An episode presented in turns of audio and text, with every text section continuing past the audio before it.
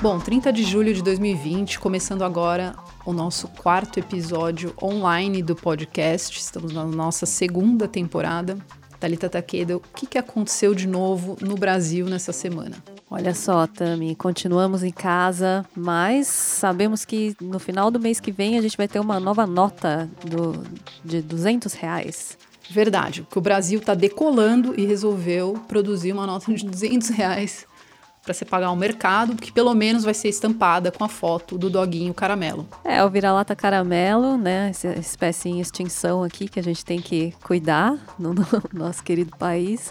Mas é isso aí, vamos encher nossos bolsos de notas de 200 reais. É isso, porque o Brasil tá decolando e o povo vai ter 200 reais, nota de 200 reais na carteira para fazer o mercado. Tá fácil, esse é o circo chamado Brasil. Mas no Muito nosso bem. podcast, o que, que a gente já fez esse mês? Quais foram as nossas entrevistas mais recentes? A gente falou então com a Alessa, com o João Luiz e com Juliana Abramovais. Se você ainda não ouviu, vai lá no podcast ouvir as nossas conversas. É isso, e hoje a gente tem um convidado muito especial, um grande violonista e compositor. Já tem dois discos lançados. Quem é ele? João Camareiro. João, é, queria começar essa conversa falando sobre a sua trajetória na música. Conta pra gente como começou esse contato com a música, quem são seus mestres, quem foram seus mestres. Bom, eu, meu contato com a música acho que é desde que eu me tenho por gente, desde que eu sou muito pequeno.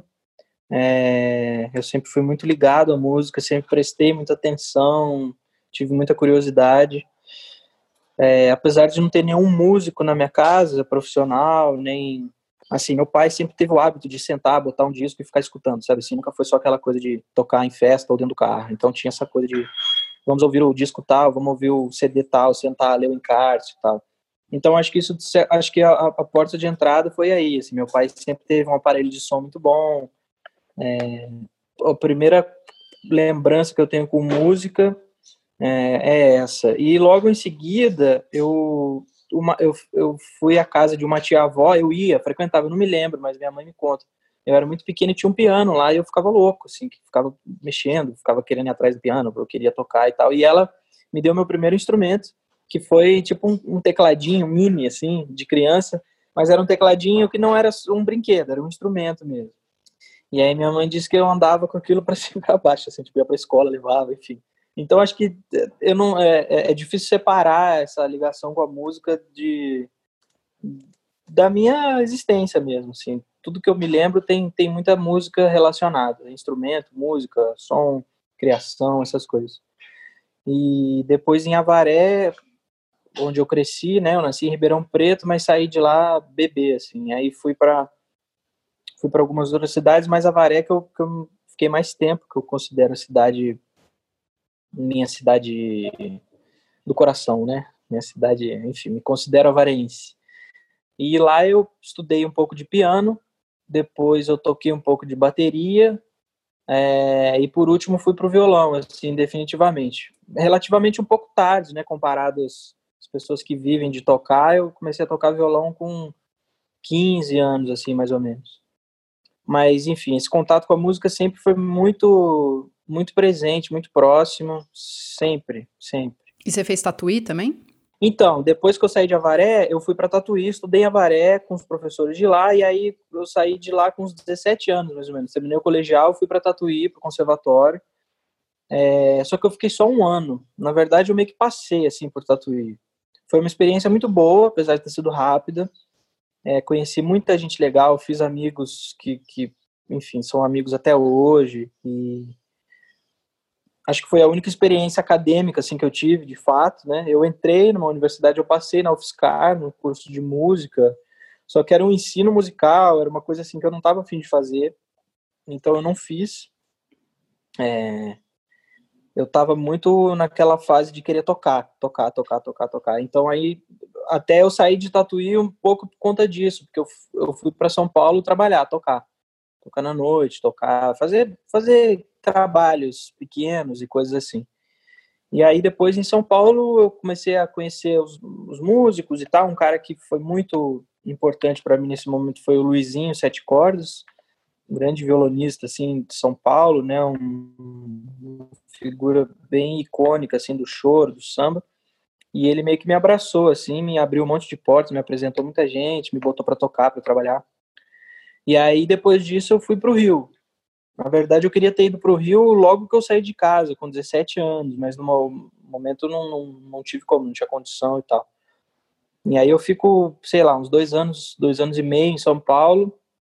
Nesse meio ano eu fico meio que indo e vindo do Rio e depois eu me mudo definitivamente para o Rio no final assim, de 2010, mais ou menos. 2011 eu já estava no Rio.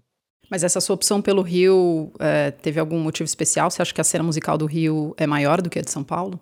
Não acho que a cena seja maior. Eu acho, inclusive, curiosamente, eu acabei, assim, eu, eu, eu sou um músico prático, né? Meu, meu trabalho é tocar mesmo, né? Então eu acabo que eu sempre banquei a minha vida no Rio tocando fora do Rio, né? O Rio para trabalhar, de fato, não é o melhor lugar é, para morar e se tocar, né? Mas eu fui atrás do Rio porque todas, praticamente todas as minhas referências dentro da música estavam lá, assim, as pessoas que eu ouvia, as pessoas que eu gostava, um tipo de som que eu gostava, é... enfim, tem uma o Rio por ter sido esse, acho que a capital também e esse polo, né, de cultura, há uns anos atrás, ele ainda manteve um pouco essa áurea, né, de essa aura de, de meio que um polo aglomerador de artistas, assim, né? Tem gente do Brasil inteiro lá, fiz um monte de amigo do Brasil inteiro lá, um monte de gaúcho, é, gente do norte, e acaba que as pessoas vão para lá meio que atrás da mesma coisa, desse contato, dessa troca, de beber, de certa maneira, das fontes que, que estão ali, né? E que, por incrível que pareça, muitas dessas fontes também são de fora do Rio, né? Se você pega historicamente, né? Todo mundo ia para lá, o garoto, né? O Aníbal Sardinha era paulistano, Radamés Inhato, era gaúcho, né? Chiquinho do acordeão era gaúcho, enfim, esses grandes músicos que foram muito importantes assim para a música do Brasil não eram do Rio, mas acabaram indo para lá. E aí lá no Rio eu acabei encontrando todo mundo que eu queria praticamente assim. E aí eu conheci o, a, a, velha guarda do choro, os mestres, essa, essa, essa turma toda. E logo comecei a trabalhar com bastante deles também. Uma coisa que foi muito importante para mim no Rio foi a Escola Portátil de Música, que é uma escola de choro, que ensina música através da linguagem do choro, que é comandada por pessoas que são grandes referências para mim, né? Luciana Rabelo, cavaquinista, Maurício Carrilho, que é violonista, e mais um elenco brilhante de professor. Então você imagina, eu saí de Avaré, fiquei um pouco em São Paulo e tal, e aí eu chego no Rio, primeira vez que eu chego no Rio, eu saio, eu fui de ônibus, saio da rodoviária, vou direto para a escola portátil, que acontecia, acontecia as aulas na Unirio. Acontece, né? Na Praia Vermelha, num campus deslumbrante, assim, encostado na Pedra da Urca, é um, é um deslumbre, é pertinho de onde tem um bondinho ali do Pão de Açúcar. Aí eu com a mochila nas costas, violão na mão, assim, um estojo, chego aí, as aulas eram de manhã, eu chego cedo na escola e já cruzo assim com o Jorginho do Pandeiro, sabe? É, aí vejo tal o seu Álvaro Carrilho, irmão do Altamiro Carrilho tocando, tipo aquelas pessoas todas que eram sons, né, mestres assim. Eu encontrei ali, então foi uma coisa bem especial assim. É, e aí nesse momento eu comecei a trabalhar com muitos deles e, e as coisas acabam indo, né? Elas vão se encaminhando naturalmente assim. Foi isso. Acho que esse contato com esses mestres assim foi a, a grande o grande impulso para ir para o Rio mesmo. E João, já falando aqui sobre os, os discos que você gravou, você tem o primeiro disco pela Cari e o segundo pela Guitar Copy, é isso? Isso, exato. E explica com quem esses discos foram gravados, quem foram os engenheiros, os produtores, mixadores, como que aconteceram essas gravações, quanto tempo levou e se você interferiu de alguma forma nesse processo. É, o primeiro disco foi um, um, um, disco assim eu comecei eu sempre tive essa, esse como eu te falei eu venho desse universo do choro do acompanhamento e aí no Rio eu encontrei outro cara que foi muito importante para mim que é o alagoano João o João Lira né o João Lira é um super mestre assim do violão brasileiro e tal e ele me chamou para tocar com ele eu fui fazer aula com ele ele falou ah tô precisando de um menino novo para tocar sete cordas que esteja a fim de aprender umas coisas e e aí, nesse contato, o João me, me insistiu muito que eu devia começar um trabalho como solista também, me dedicar um pouco mais ao violão solo. Eu sempre solei uma coisa ou outra, mas não era o meu foco. E aí, nesse momento, tipo 2012, 2013, a partir desse contato com o João, eu comecei a me dedicar bastante ao violão solo, assim, foi meio que uma virada mesmo de chave. E aí, no comecinho de 2014, acho que março, fevereiro, eu gravo esse disco. Eu, eu gravei ele com, com um grande amigo meu, que é o Carlos Fux, que era da Tenda da Raposa, ele se mudou para Portugal agora, levou o estúdio e tal.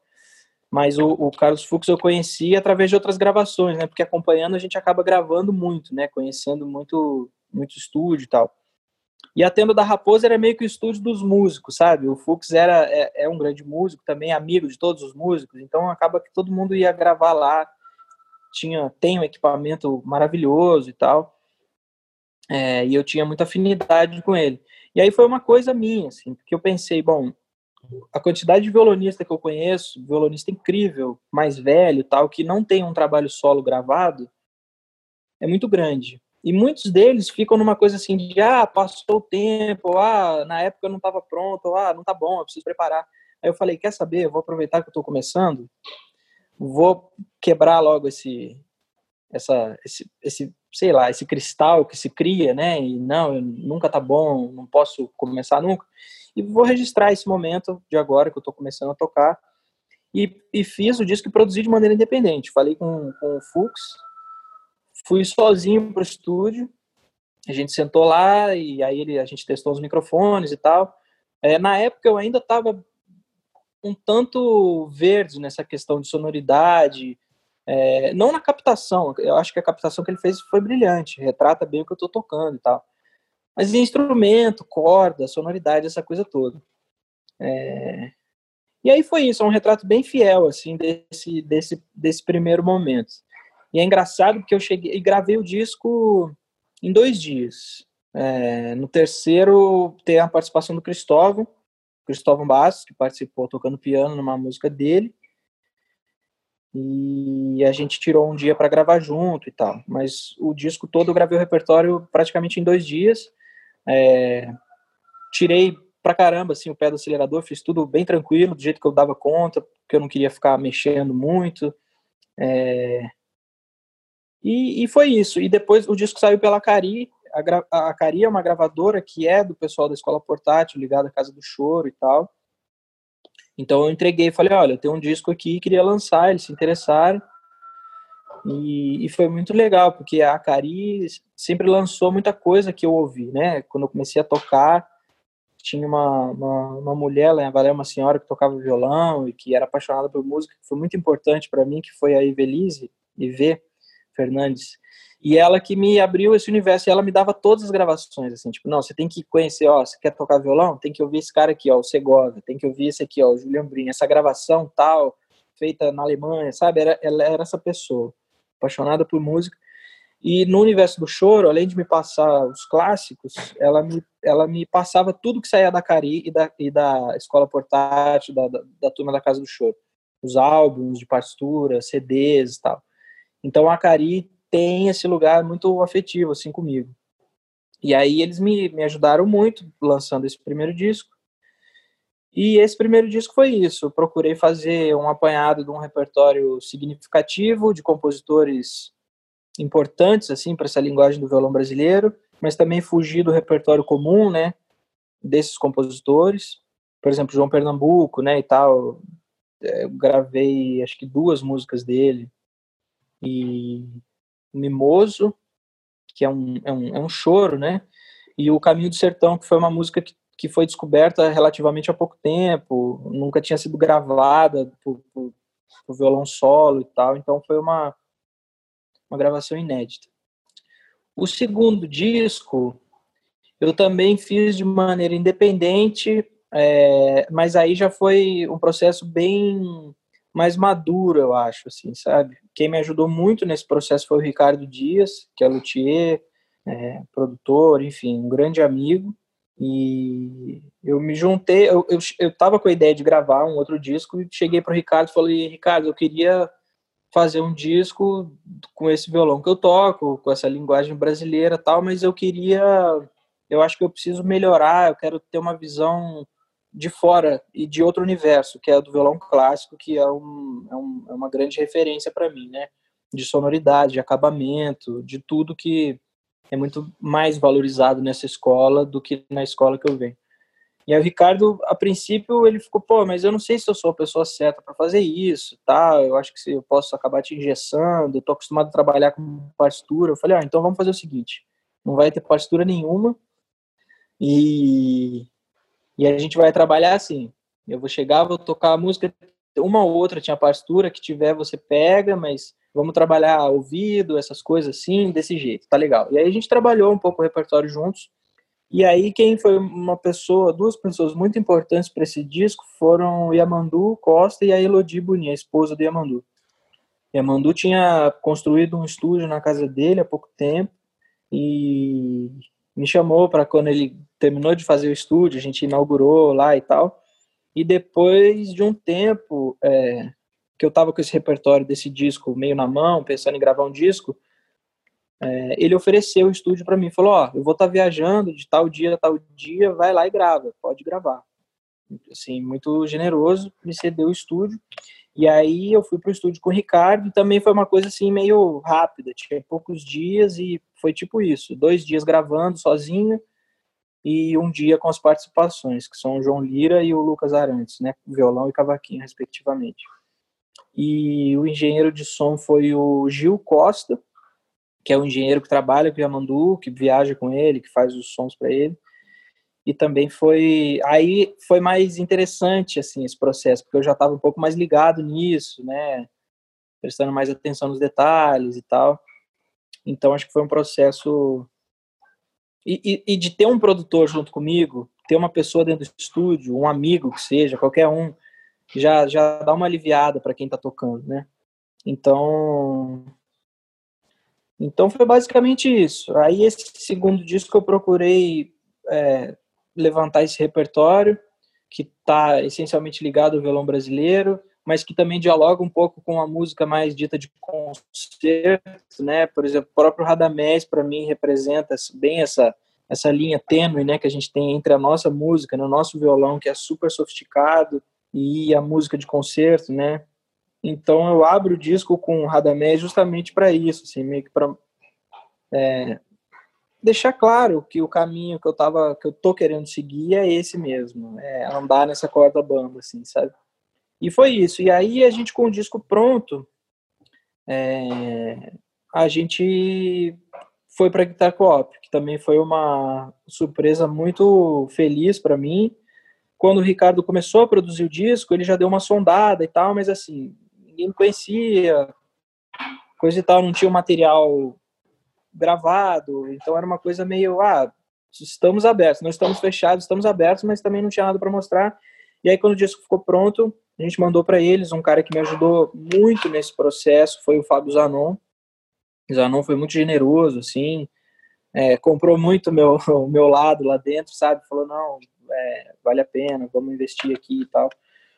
E aí o disco saiu pela Guitar Co-op, que para mim foi um motivo de muito, muita alegria, muito orgulho, assim, porque é um selo que eu gosto muito, sempre escuto, consumo, sou um consumidor ávido assim deles desde quando começou.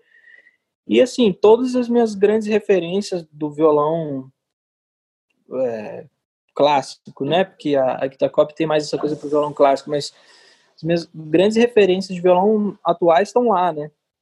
Então é um privilégio enorme você pô, ser colega do, desses caras, né, de, de gravador.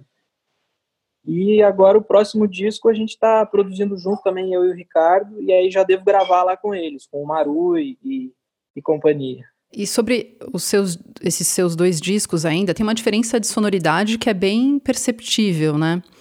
Que instrumentos que você usa em cada, em cada disco? São diferentes? Como é que aconteceu isso? O violão que eu usei no primeiro disco é um violão do luthier Tércio Ribeiro.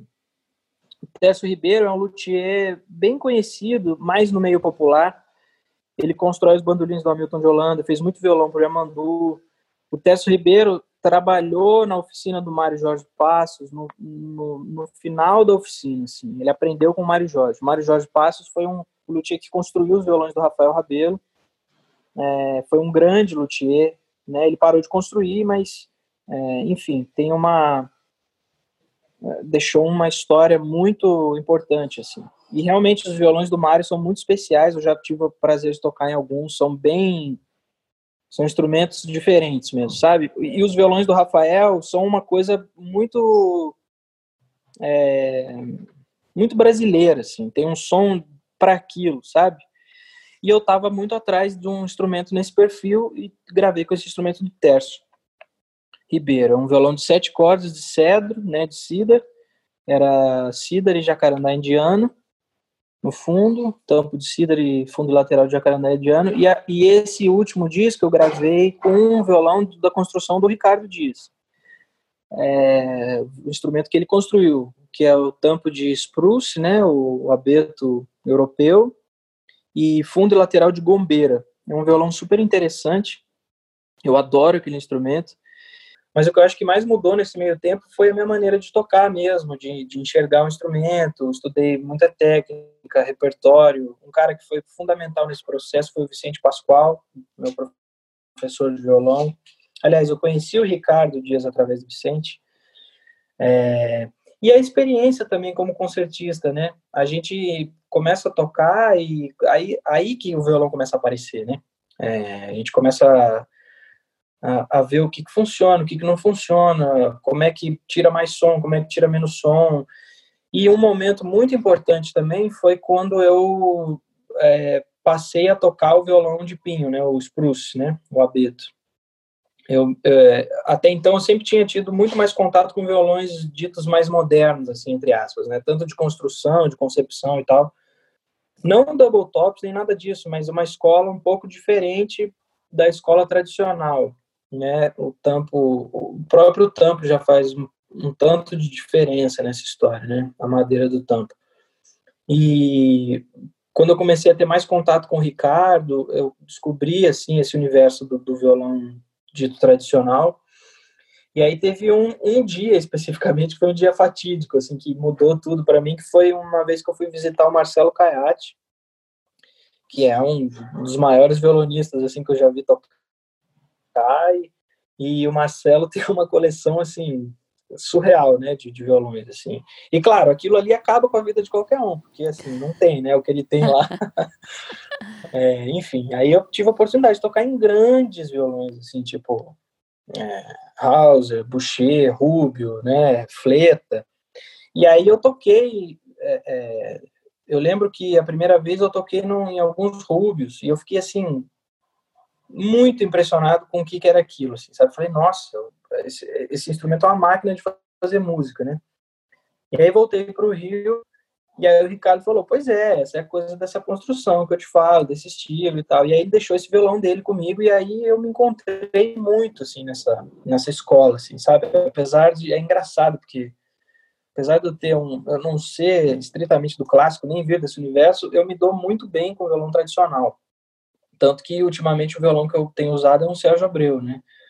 É, acaba que eu acho que esses violões me proporcionam muito mais coisa que, que, que para o que eu acredito que seja para minha música é necessário, porque eu quero fazer, sabe? Especialmente em tocar sozinho, né?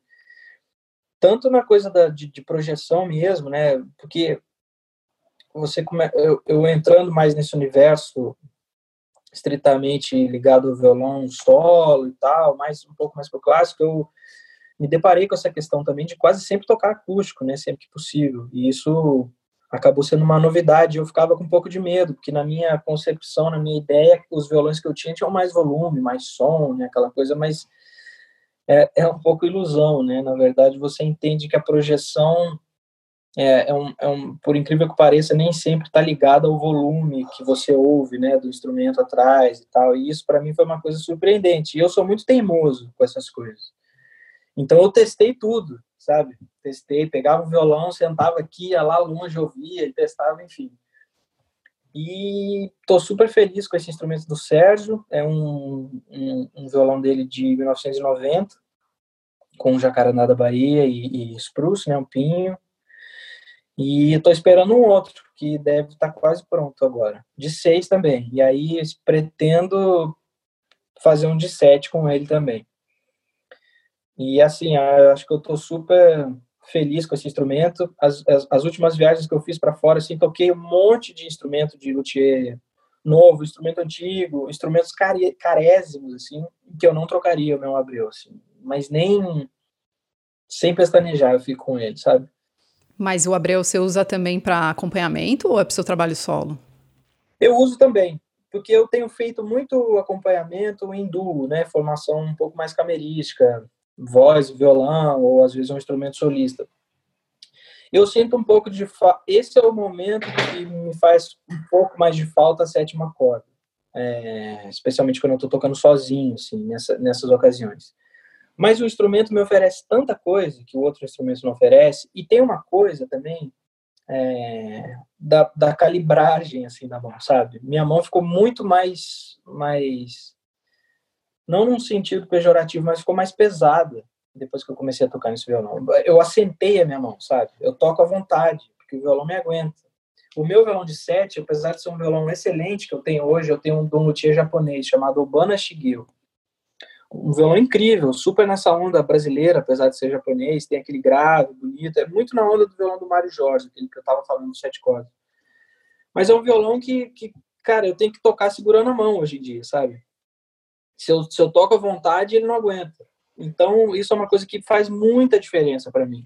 E que é uma coisa que eu gosto muito desses violões. Você tá tocando. Ó, no final desse ano passado, eu fui viajar, eu fui com o Fábio, inclusive, Fábio Zanon, a gente foi para Coreia gente tocou num festival, a gente tocou numa sala, acho que de quase 400 lugares, assim, uma sala novinha tal, sem nenhuma amplificação, sabe? Essa experiência, se eu não tivesse com esse violão, não, eu não teria coragem de fazer isso, porque você pode descer o sarrafo que o violão o violão responde, sabe? E isso é uma segurança e um conforto que para mim vale tocar com esse violão do que com outro. E, e assim, eu sinto falta, sim, de algumas coisinhas para acompanhar, mas acaba que eu vou suprimindo, né? Eu acho que aquela coisa das vozes serem super separadas, nem sempre no acompanhamento é uma coisa tão vantajosa, mas a gente vai se adaptando e vai aprendendo a tirar vantagem dessas coisas que supostamente são defeituosas, né, para aquele estilo. E você acha que essa questão de sonoridade que você estava comentando, de limpeza, de peso, de projeção de som não podem ser comuns tanto para o acompanhamento quanto para o solo, porque geralmente existe essa separação, né? É como se fosse um princípio estilístico e não naturalmente musical e um princípio é, que vale para todos, né? E para todos os estilos e para todos os tipos de música. Sim. É, na verdade, para eu acompanhar, até, por exemplo, dependendo do contexto, eu não preciso de todo o volume que eu preciso, sabe, tocar um pouco mais forte. Então, teoricamente, outro violão até aguentaria. Mas é uma coisa de tocar relaxado, sem se preocupar com o instrumento que você está usando, sabe? Eu acho que é mais uma coisa de eu ficar mais tranquilo do que qualquer outra coisa. E eu acho que, assim, eu acho que a, a, a clareza, a beleza do som que, que a gente busca, o equilíbrio, essas coisas, elas são a base do princípio de qualquer coisa que eu vá fazer, sabe? Porque eu acho que é sempre importante a gente ter um, um certo nível de articulação, de explicação naquilo que a gente está fazendo, seja acompanhando ou seja solando. Mas aí entram as coisas estilísticas. Por exemplo, tem uma, uma coisa de você fazer uma levada que você usa de um artifício que a, a intenção é não deixar aquilo tão claro, entendeu? Não deixar tudo tão puramente separado em cima do outro. Diferente de você tá tocando uma coisa, três vozes, um bar, que você tem que. As linhas estão super equilibradas. Às vezes você está fazendo um tipo de acompanhamento que você precisa que ela esteja um pouco confusa por causa do efeito que você quer dar naquilo. E aí eu acho que isso é muito mais uma coisa de consciência para você produzir isso do que de princípio, entendeu? Então, para mim, o princípio é sempre o mesmo. Eu quero tocar com clareza e com equilíbrio e com um som bonito. Independe se eu vou tocar um, se eu vou fazer uma levada de machixe ou se eu vou tocar um um, um barrio, sei lá. Agora, as limpezas, as, as limpezas assim, nos seus diferentes sentidos são diferentes, porque assim, é, o som sujo, no meu ponto de vista, é o som não é o som que, que, que, que só tem impureza nele, né? Aquela é um chiado, um trastejado, alguma coisa. O som sujo para mim é muito mais o som das mãos desconectadas, por exemplo.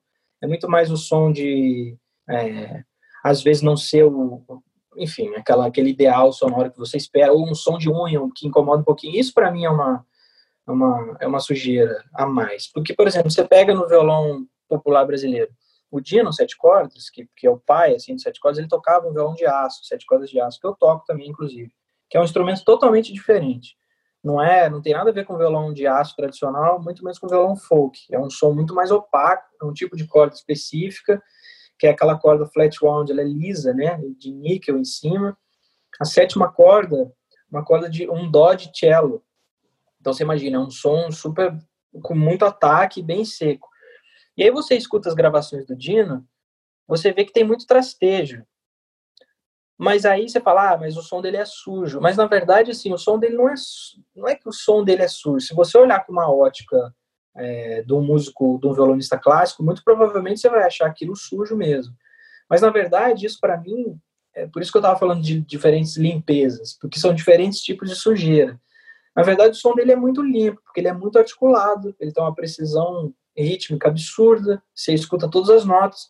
Agora, quando ele toca, o violão dele trasteja. E aí acabou virou, virando uma coisa estilística, por exemplo, a corda sol dele tem um trastejo peculiar que a gente busca nesse tipo de violão. Então, é, eu não acho que, que é, a busca pela limpeza seja uma busca, entendeu? Eu acho que são algumas buscas. É você entender onde você está pisando e até onde aquela linguagem permite o quê, né? Se eu vou tocar um Barrios, eu não quero que meu violão esteja frouxo, trastejando, eu não quero cair com uma nota mal pisada. Agora, se eu estou acompanhando, se eu estou improvisando um solo que o cantor deixou para mim, eu não me sinto mal em pisar uma nota ou, pô, desbarrar ali, porque isso não é tão relevante nesse momento. Mas isso não quer dizer que eu não esteja buscando aquela limpeza, entendeu? Então, eu acho que são coisas que se equilibram. Eu acho que são dois grandes círculos que têm muitas coisas em comum entre eles, né? E, e eu acho que a, a, busca, a minha busca, é sempre pelo melhor resultado possível musical. A partir do momento que isso começa a ficar um pouco antimusical, tipo, ah, eu tô preocupado porque minha levada está suja, minha levada de samba não está suja. Eu acho que não é por aí. São algumas chavinhas que você tem que virar, né? Mas, de novo, no, no, no, que você me perguntou se são princípios diferentes, eu acho que não. Eu procuro é, ter tudo de um princípio e, a partir daí, desse mesmo princípio, a gente entender onde a gente está pisando e, e, e, saber pisar. Ver o que, que se encaixa para cada tipo de música que você está fazendo, porque talvez isso não seja pertinente em todos os sentidos, né? Para cada, cada função que você está fazendo. É. Você resumiu em cinco segundos o que eu fiquei três minutos tentando falar.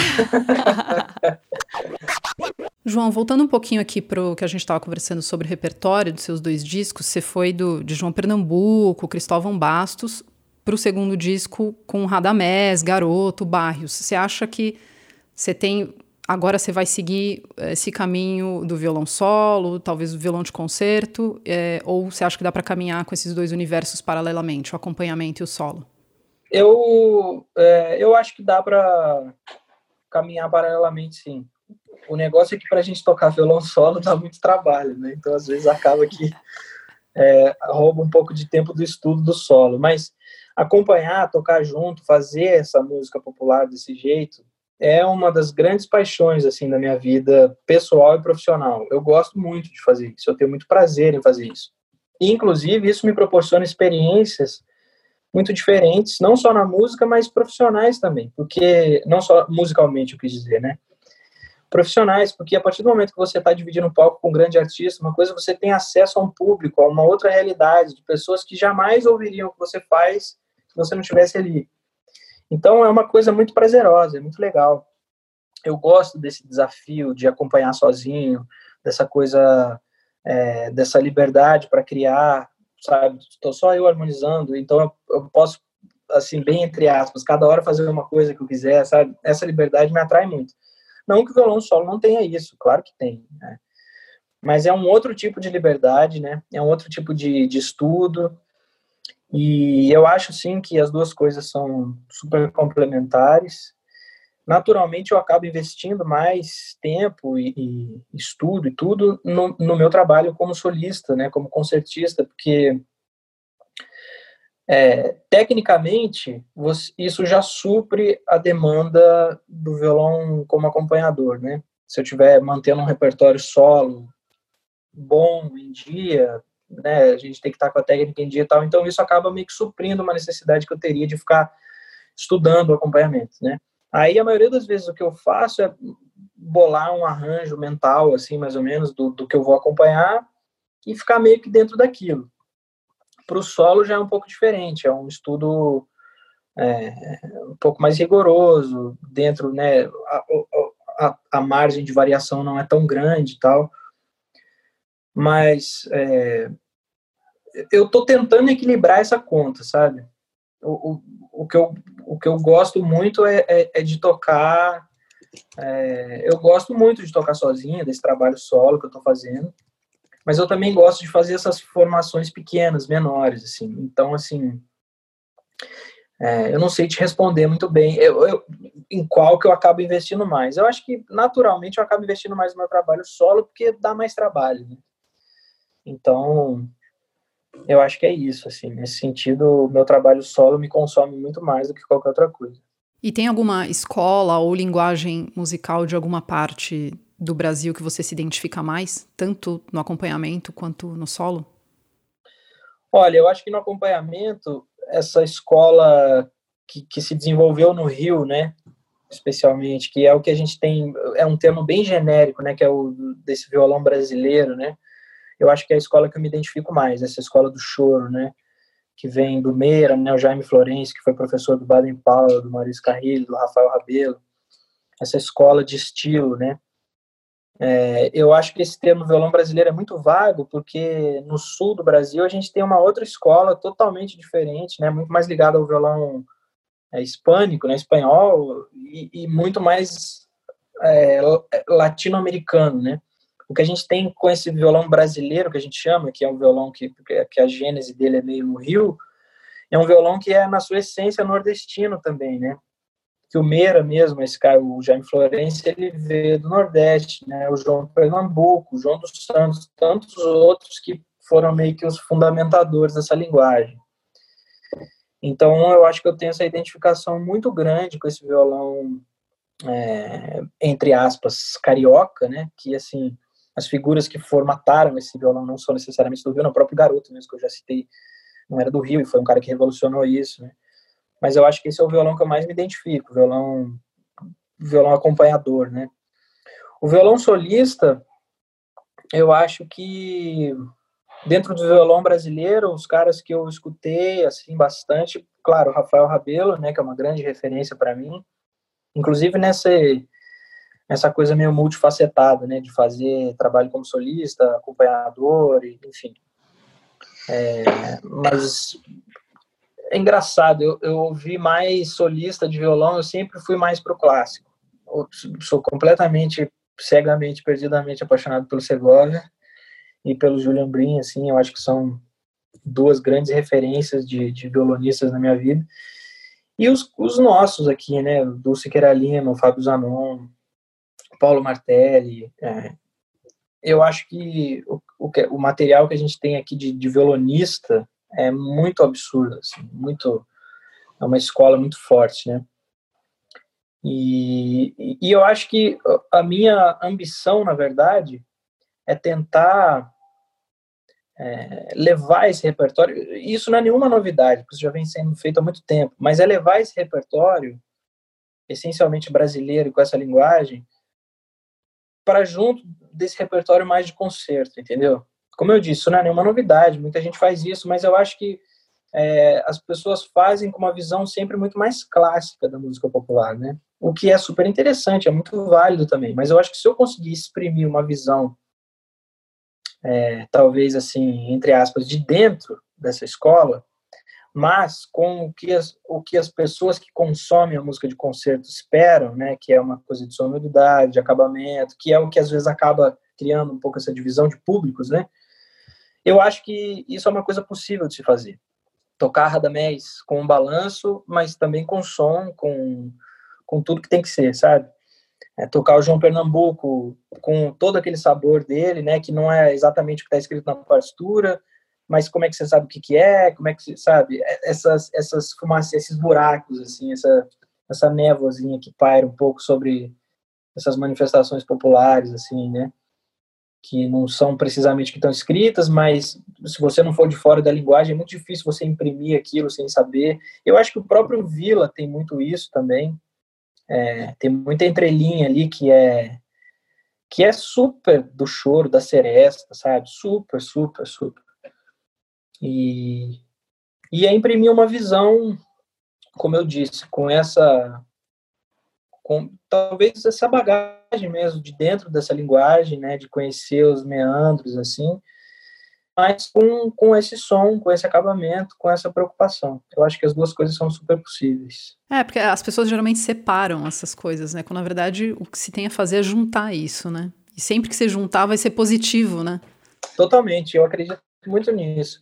E eu acho que a questão principal que separa as duas coisas, muito mais é, uma, uma, uma, questão estilística barra repertório do que qualquer outra coisa, sabe?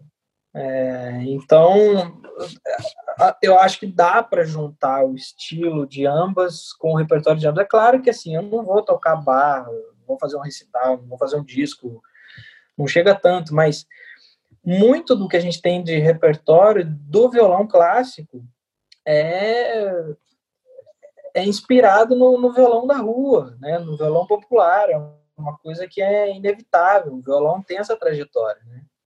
E, e, enfim, seja do repertório espanhol, seja do repertório brasileiro mesmo, de Vila Lobos, Adamés, é, enfim, é uma, é uma leitura, não sei a palavra certa, uma leitura, não uma leitura acadêmica, mas é uma leitura musical diferente da, do compositor popular, mas em relação à música que o compositor popular produz, entende?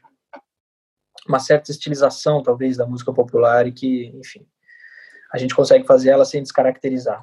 Maravilha.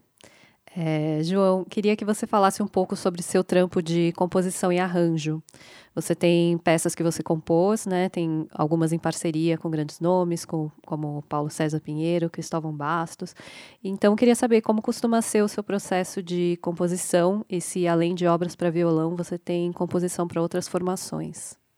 Eu tenho alguns choros, né? A gente, dentro do universo do choro, a gente acaba escrevendo num formato meio genérico, né? A gente faz uma melodia que qualquer instrumento solista teoricamente pode tocar e uma cifra para acompanhar, sabe? Aquele molde bem é, bem conhecido no meio. Tenho alguns choros nessa formação que a gente já gravou com bandolim, com flauta, acordeon e com conjunto regional, né, de acompanhamento, que são dois violões, violão de seis, violão de sete, cavaquinho, pandeiro.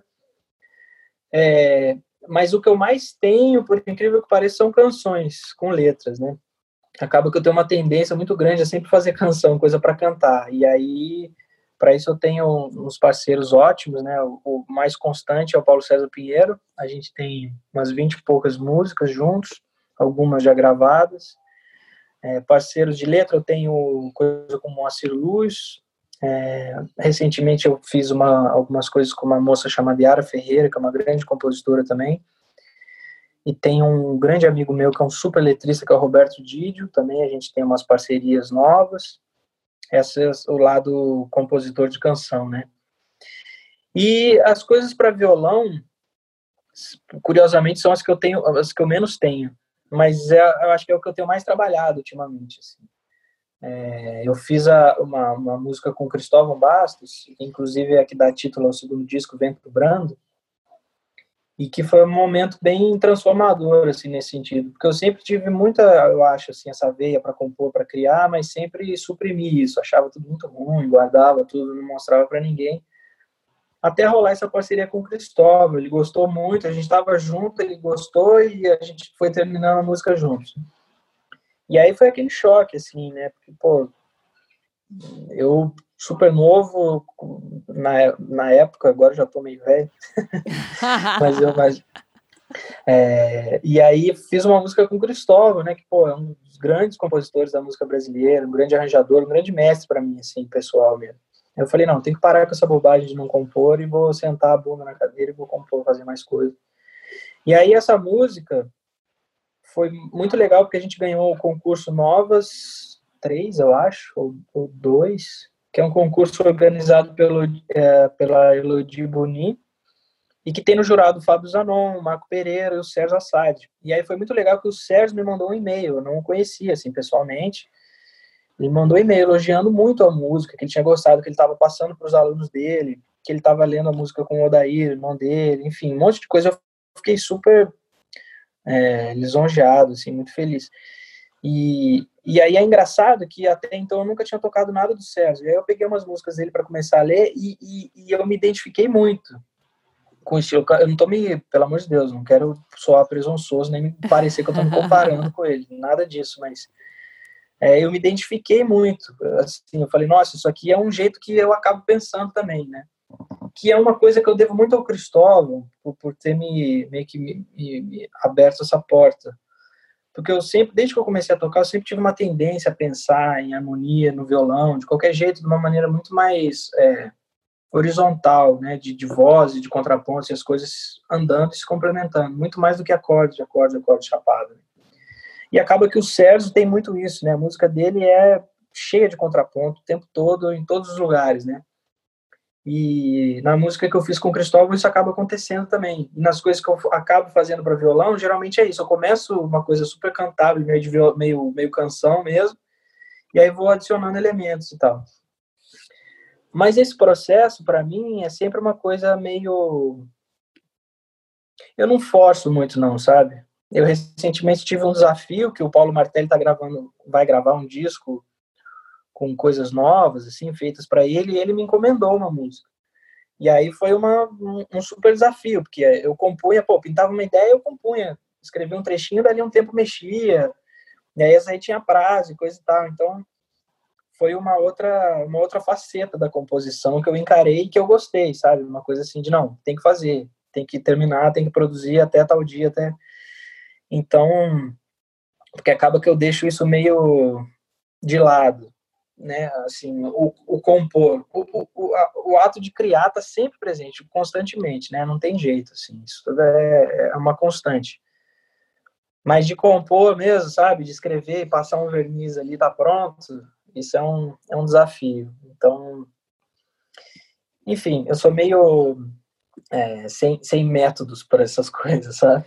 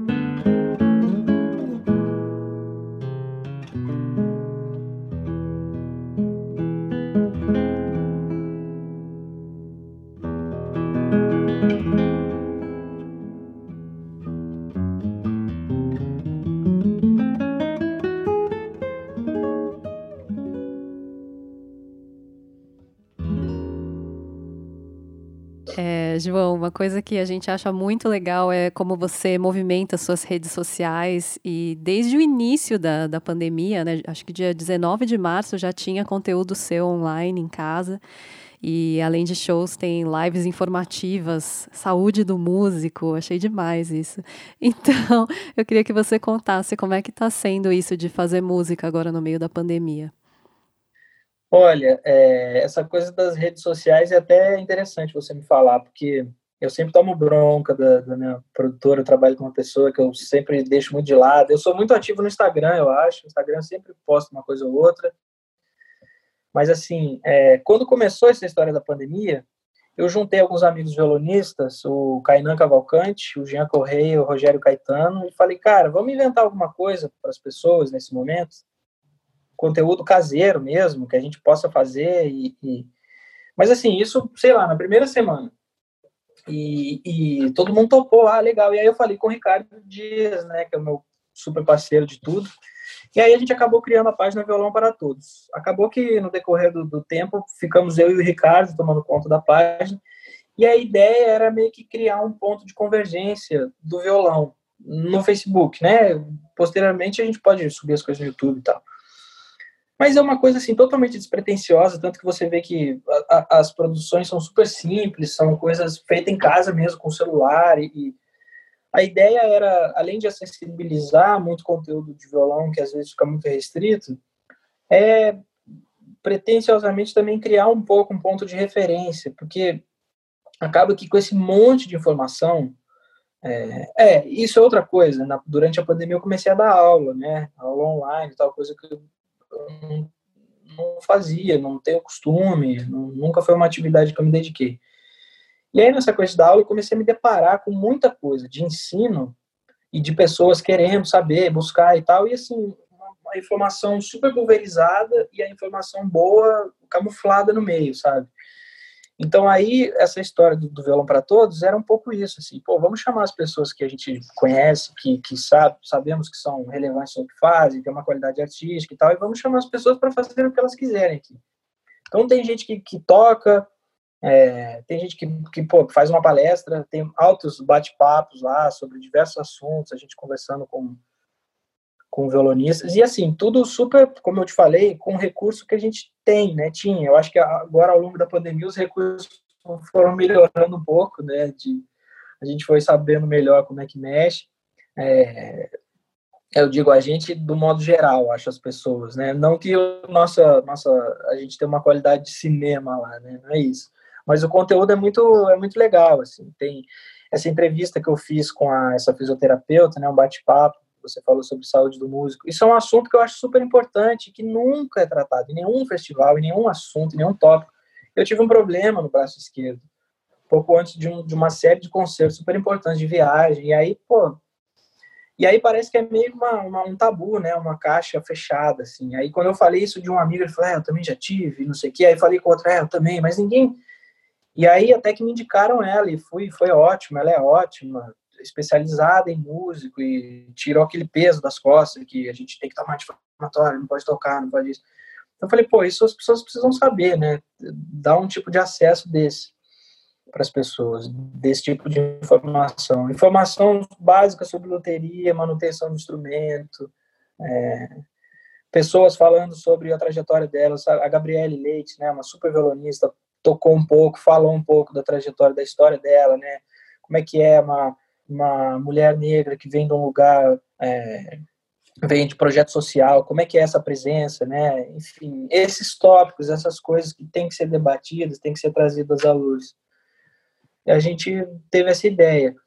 E sobre a, a, a, o Instagram, quando começou essa história de produzir conteúdo em casa, a Mônica Salmazo me chamou para participar daquele Eu de Casas dela, um dos primeiros.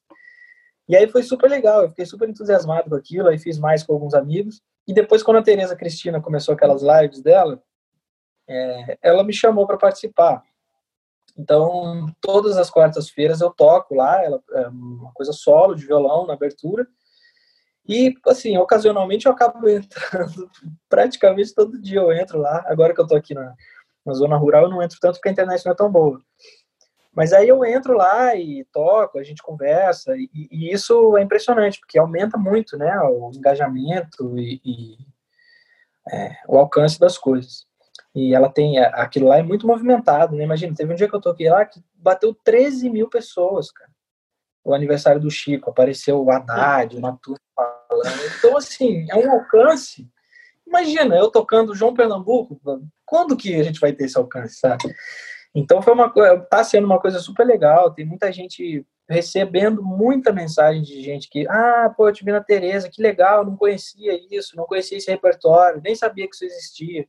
Então, é aquilo que eu falei anteriormente, às vezes a gente está associado a alguma coisa que não está, que para mim está diretamente ao que eu faço, né, o acompanhamento desse tipo de música. Eu não tô meio que um peixe fora d'água, não, ali é totalmente a minha praia mas é um público que, que gosta de, de um cantor, ou de samba, ou de um tipo de música que acaba descobrindo outras coisas que tem super a ver e que estão ligados a esse violão que a gente faz, né? Que acredita, esse violão brasileiro, essa escola, etc, etc. Então, acho que são são muitas coisas positivas. É... E ainda acabou, acabou com delay ainda, né? na verdade, isso foi muito engraçado. Eu estava tocando lá um dia e aí pensei, enquanto tocava, né, a concentração nível, nível joia. Eu pensei, bom, o delay acontece porque o meu som chega lá com atraso, ela canta em cima do som com atraso, e aí o som atrasa mais e chega para mim de volta. Né? Ou seja, é uma soma de um monte de atraso, é, um em cima do outro. Aí eu pensei, bom, talvez se eu não ouvi-la e for tocando uma coisa a tempo, Claro que vai rolar o delay, mas assim, dê para dar uma, uma driblada nessa sensação. E aí acabou que deu certo, funciona melhor com música mais lenta, né? Porque o, o atraso ele acaba sendo um pouco compensado, né, de tempo. E acaba que rolou. Aí quando deu certo, foi tipo assim, uma catástrofe. Não, não acredito, o que isso aqui? E aí é engraçado, os amigos músicos, cara, como é que você faz daquilo? Eu falo, ah, deixar um aplicativo aí e tal. Não, brincadeira. Mas é isso, assim, teoricamente não tem a graça de tocar junto, né? Que é a troca, aquela coisa, né? De, pô, mas acaba que é um momento divertido, que aproxima um pouquinho essa sensação de estar tocando junto.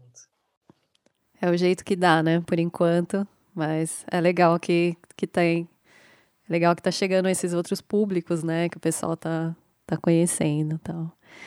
E. Bom, e na época que a gente podia sair na rua, você tocou pelo mundo, né, João? Muitos lugares, para muitas plateias.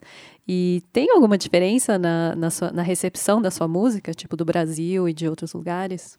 Eu acho que tem. Eu acho que a primeira coisa é um lugar que eu acho muito impressionante assim para tocar sempre é a Alemanha, porque existe uma um hábito da cultura, né? Então as pessoas elas vão até, por exemplo, eu eu toco um tipo de música que a maioria das pessoas não conhece, eu sou uma pessoa completamente desconhecida e, e você vai tocar, tá cheio, tá lotado, as pessoas vão, as pessoas compram, elas pagam, elas querem assistir, elas sentam, elas assistem, elas comentam. Então tem uma cultura de de cultura, sabe? Tem um hábito de cultura, tem uma uma vontade, uma, uma busca, uma coisa assim que, que é muito interessante, que eu percebo isso muito fora do Brasil. Claro que esse interesse mudar também pelo repertório, né, pelo estilo, que é uma coisa diferente tal. Mas eu acho que é, uma grande diferença é essa, né? E o hábito de frequentar sala de concerto e, e, entender essas coisas. Por exemplo, esse segundo disco que eu fiz, eu já tentei imprimir essa estética um pouco mais ligada ao violão clássico. Inclusive, quando eu fui tocar, toquei em muito lugar que não dava para tocar acústico. 99% dos lugares que a gente toca aqui são amplificados, né? Seja Sesc, essas coisas, né? Os, os, lugares não são feitos para tocar sem amplificação. E aí eu tentava fazer o mínimo possível de amplificação e passar essa sensação para quem estava assistindo também, de que, ó, aí tá quase acústico. E, sem exceção, todos os lugares que eu toquei, seja grande ou pequeno, todo mundo vem me falar, ah, eu achei o som um pouco baixo, eu achei o som um pouco baixo. Então, é, é uma coisa de um hábito de, de ouvir um certo tipo de música de uma determinada maneira, sabe? É, eu acho que isso é uma coisa para a gente se pensar, ainda mais a gente que, que não só toca, que trabalha com áudio, né? Vocês que trabalham com, com esse tipo de produção, é uma coisa muito doida, porque As pessoas estão habituadas a ouvir a música dentro do ouvido delas e quando vão num show estão habituadas a ter aquele PA gigantesco e aquele som socando. Tudo bem, eu acho que tem lugar para tudo, eu acho que é super válido, é demais. Eu fui assistir o Paco de Lucia no Rio, pô, fiquei emocionadíssimo, né? Aquele somzão, aquela pressão e tal, faz parte daquele som, daquele trabalho. Só que quando isso não chega, as pessoas sentem falta, né? E isso é uma coisa que eu pensei muito ao longo dessa última viagem que eu fiz, que eu toquei acústico assim, em 99% dos lugares. Todos os lugares. E, e, e, a compreensão para isso, eu acho que acho que é uma coisa de hábitos, talvez, não sei. É muito interessante, porque a relação muda totalmente, a relação com a plateia, né? Muda. Porque, de certa maneira, a plateia participa muito mais do que você está fazendo, né? É uma coisa que fica um silêncio, assim, sepulcral absoluto e que tudo é amplificado, né? Qualquer coisinha, é uma tela totalmente em branco, né? Qualquer pontinho que pintar, ele aparece, né? E, e eu acho que isso é uma coisa que, que eu penso muito a respeito, né? Para a gente poder valorizar um pouco isso. E, e, isso é uma coisa que eu penso há muito tempo, não relacionada a essa experiência de tocar acústico, mas essa experiência relacionada ao choro e ao acompanhamento. Que acaba se criando uma cultura de sempre tocar no barulho, sabe? e que faz parte na festa, na noite, no bar, é maravilhoso. Mas acaba que o músico perde é, uma das grandes coisas, não o músico está perdendo, mas o músico está deixando de, de, de receber, deixando de aprender e de vivenciar uma das coisas mais ricas, que é essa dinâmica, que é, que é uma coisa de, de, andar, de, de textura de som, sabe? De você ouvir o outro, de tocar mais baixo, de tirar a mão. Né? Porque aí o que, que acontece? a gente estuda pra caramba para ter um som bonito, um som bom, compra um instrumento bom, corda boa, aí você põe um captador embaixo do rastilho. Tipo, para mim não faz, isso nunca fez muito sentido. E aí sai um som que não tem nada a ver com o som que você tira. Aí tá um barulhão, o, o cara tá tocando muito alto, aí você vai lá e aumenta o teu violão. Então é uma coisa meio sintomática que acaba quebrando, no meu ponto de vista, uma uma, uma essência do, do choro e dessa linguagem, que é, que é a coisa coletiva, cada um no seu lugar fazendo o que tem que ser feito. De novo, isso não é uma crítica, muito pelo contrário, porque eu trabalho assim também. Cansei de trabalhar assim, trabalho também, isso faz parte, só que eu acho que isso não pode ser o único e absoluto. A gente tocar em casa, no silêncio, tocar num lugar que te proporcione ouvir outras coisas, é, te, te, faz crescer muito. E, e curiosamente, isso tá, diz respeito diretamente a essa experiência de tocar acústico também sozinho para as pessoas, sabe? É, as pessoas acho que estão acostumadas e educadas e esperando sempre ouvir um somzão, sabe? E eu acho que é um convite para para ir um pouco para outro lugar, sabe? Para escuta, é, o volume é um pouco menor, mas olha o tanto de coisa que você vai experimentar aqui, sabe? É, mas é isso. O fato, o negócio de tocar fora sempre me agrada muito. Eu gosto muito de viajar, poder tocar. É sempre uma aventura com o violão. Essa é a parte ruim. Mas o lado bom é que eu estou fazendo o que eu gosto, levando a música que eu acredito, que eu acho que a gente tem de melhor aqui, sabe, de, dos compositores e da nossa cultura que é absurdamente rica e que tem cacife para estar nas melhores salas ao lado dos melhores compositores, sabe? Isso é o que, que eu acredito. E isso tá ligado ao que eu estava dizendo, né? A fazer esse repertório, mas com uma estética que talvez esse público que não consome esse repertório consiga assimilar de uma maneira melhor. A minha estética não usa fugente, entendeu? João, é, Queria que você falasse um pouquinho sobre o que, que, vem aí pela frente, seus projetos futuros. Você começou a preparar seu próximo disco, certo? Certo. É, bom, esse ano, acho que como para todos, estava cheio de planos, né, com muita coisa para acontecer, que ainda vai acontecer, algumas viagens marcadas. Mas esse foco principal nesse disco novo. É, antes desse disco, vai sair dois singles pela Biscoito Fino a Biscoito Fino entrou em contato comigo agora nesse período da quarentena para gravar e fazer um single. Aí, na conversa, eu mandei duas opções lá e falaram, ah, vamos fazer as duas. Mandei uma mais lenta e uma mais rápida. Aí eu gravei, deve sair em breve, é, tipo, acho que setembro, não sei. É, o disco, a ideia era gravar por agora, pelo meio do ano, mas tá, tá, tá adiado. O que, de certa maneira, foi bom, porque dá tempo de eu preparar melhor. Acabei recebendo é, mais música. Então, esse repertório novo, eu estou muito entusiasmado para gravar. Eu ganhei uma música do Sérgio Assad, que ele fez para mim, é, uma encrenca, linda, maravilhosa. é, tem duas músicas inéditas do Paulinho da Viola, que ele me deu também para gravar, dois choros, um que ele fez em homenagem ao Armando Neves e uma que ele fez para o pai dele, o César Faria, que era um grande violonista de choro, acompanhante. Foi o violonista que tocou na época de ouro a vida inteira, acompanhou o Jacó do Bandolim a vida inteira. Enfim, um cara brilhante, assim. Aí eu vou gravar mais um Radamés, mais um Garoto. É, que mais? Eu vou gravar um Ponce. Vou gravar Manuel de Faia. E, e acho que pelo menos uma ou duas minhas. Uma minha com certeza e a outra acho que, que deve entrar também com o Cristo. Mas vai ser, vai ser isso, esse repertório. Porque, assim, é, no meu ponto de vista, apesar da estética ser muito diferente, né, do Faia, por exemplo, é mais ou menos que o mesmo lugar dos nossos compositores, né? O, Radamés, o Vila Lobos, um...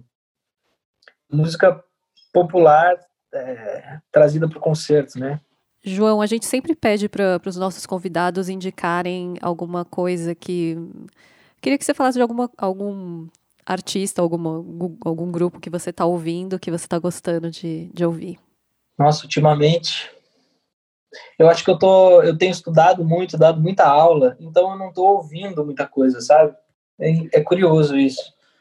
É, mas tem duas coisas que eu, que eu quero recomendar. Uma delas é um disco de cabeceira, assim, que eu escuto sempre, que é o disco do, do Rafael Rabelo com a Elisete Cardoso, chama Todo Sentimento. Esse disco é uma aula em todos os sentidos, assim, esse violão, esse tipo de acompanhamento que o Rafael fazia e que é uma coisa absurda, assim, é perfeita, é moldurar e pôr na parede, sabe, assim. É... A Elisete nem se fala, né, a Elisete é... não preciso falar nada, mas esse disco tem uma, um significado muito grande, assim, por diversos aspectos. Esse disco foi um projeto que tinha no Teatro João Caetano no Rio, que era o projeto Seis e Meia, e foi um encontro muito feliz, assim. É, eles fizeram alguns shows e o Rafael sofreu aquele acidente que ele sofreu e que depois dali a vida dele mudou muito por conta da, da transfusão de sangue, da AIDS e tal. Mas nesse momento ele estava, quando ele sofreu acidente, os médicos deram tipo seis a oito meses para ele se recuperar. Em três meses ele já estava tocando, voltando para a vida profissional. E foi esse o primeiro trabalho que ele fez, assim, que está registrado, né? É, é, e foi bem nesse momento. Então é uma coisa do Rafael saindo desse período e da Elisete indo, porque ela já estava muito doente. Foi o último disco que ela fez, ela não ouviu o disco pronto. E eles tentaram gravar ao vivo, mas a qualidade não ficou boa, tal, e foram para o estúdio. E o produtor me contou, eu, eu conheci, trabalhei com ele ele me disse que eles gravaram assim rapidinho também, porque o show estava todo mastigado tal, muito bem ensaiado. Mas que a Elisete parava as gravações porque ela já estava sentindo muita dor, ela teve uma coisa no estômago, acho que um câncer, uma coisa. Então é um momento muito muito específico, né? Muito com muitas coisas acontecendo ali, muitas coisas muito profundas, né, para essas pessoas, para dois gênios, né, dois grandes gênios da música brasileira, assim, em dois momentos tão difíceis assim da vida, né? Então esse disco, além de ser uma obra-prima musical, eu acho que isso contribui para que para que o disco tenha sido essa obra-prima, né? Esse momento dos dois. É lindo, o repertório é lindo, é, Rafael tocando absurdamente bonito, porque foi também um pouco antes dele dar aquela despirocadona total no Flamengo, que foi uma fase, né, e tal, mas assim, é, eu acho muito mais bonito ele tocando nesse disco, por exemplo, do que em alguns outros momentos. A Elisete, né, como eu já falei também, dispensa apresentações, ela com a voz já super madura, mas cantando lindamente, assim, aquela voz grave, enfim. E um disco que eu escuto muito, muito, muito, é um é um que eu acho um dos sons mais lindos assim de violão, que é o do Dulce Queira Lima, The Art of Dulce Queira Lima, que o Marui gravou, né? Esse disco eu escuto sempre também, assim, é uma das coisas que eu mais gosto de ouvir.